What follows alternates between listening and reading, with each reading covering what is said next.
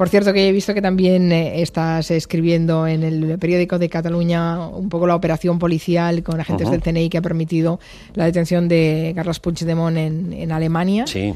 Eh, ayer precisamente le dedicamos el gabinete y Elisa Beni hizo una afirmación que la verdad es que me apetece contrastarla contigo, ¿no? Decía, no, el hecho de que, de que una persona que en ese momento eh, ya estaba reclamado por la justicia, pero la, recordemos que la orden de, de Europol había sido, eh, la euroorden había sido cancelada antes de ser reactivada después de la, del auto de, del juez Llanera el, el viernes.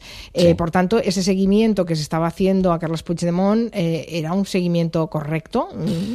Bueno, yo no lo sé. La orden europea se reactivó cuando él estaba en Finlandia, yo creo recordar. De hecho, él tiene un billete de avión en Finlandia y decide no coger el avión porque supone que le pueden, que le pueden detener al ir a subirse al avión ¿no? y decidirse en, por carretera.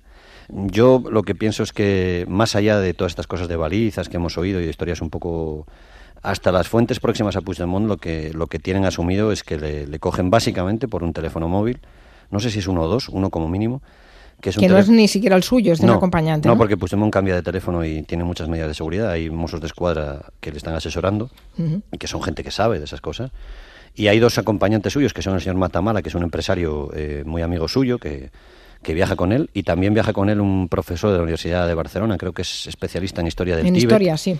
Es eh, Josep Lluís Alay, y esas dos personas llevan teléfono móvil y uno de esos móviles, o los dos, yo, yo sé de uno seguro, es, uno de esos móviles es el que permite ir siguiendo los pasos desde que en Estocolmo cambian de, cambian de coche y se suben a la, a la furgoneta. Y, evidentemente hay un cálculo de estrategia que es eh, se decide tener en Alemania mejor que en Dinamarca por, porque se piensa que Alemania va a ser un país más, más sensible y con una justicia más similar a la española. Es decir, no olvidemos que el artículo 155 de la Constitución, este tan famoso ahora, está copiado de, la, de las leyes alemanas, ¿no? Es una copia de, la, de, las leyes alemanas, con lo cual lo que se decide es esperar a que entre en Alemania para, para detenerlo. Yo no sé si, es, si fue todo legal o ilegal. Lo que sé que, por ejemplo, el Centro Nacional de Inteligencia, en su ley, tiene como, como misión preservar la integridad territorial de España de una amenaza. ¿no? Y parece evidente, nos guste o no, o estemos en la posición ideológica que sea, que declarar una república catalana sí amenaza la, integridad territorial de España, con lo cual facultado para investigar si está el CNI en ese caso.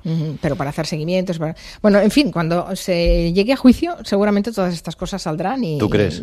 bueno, no lo sé, no lo sé, pero tengo curiosidad por saber exactamente qué es lo que se cuenta en el juicio. Teóricamente los juicios sirven para reconstruir los hechos, ¿no? Y aprender algunas de las cosas que todavía no sabemos, así que será será interesante. Te veo que tienes que mucho trabajo, Luis. Muy bien.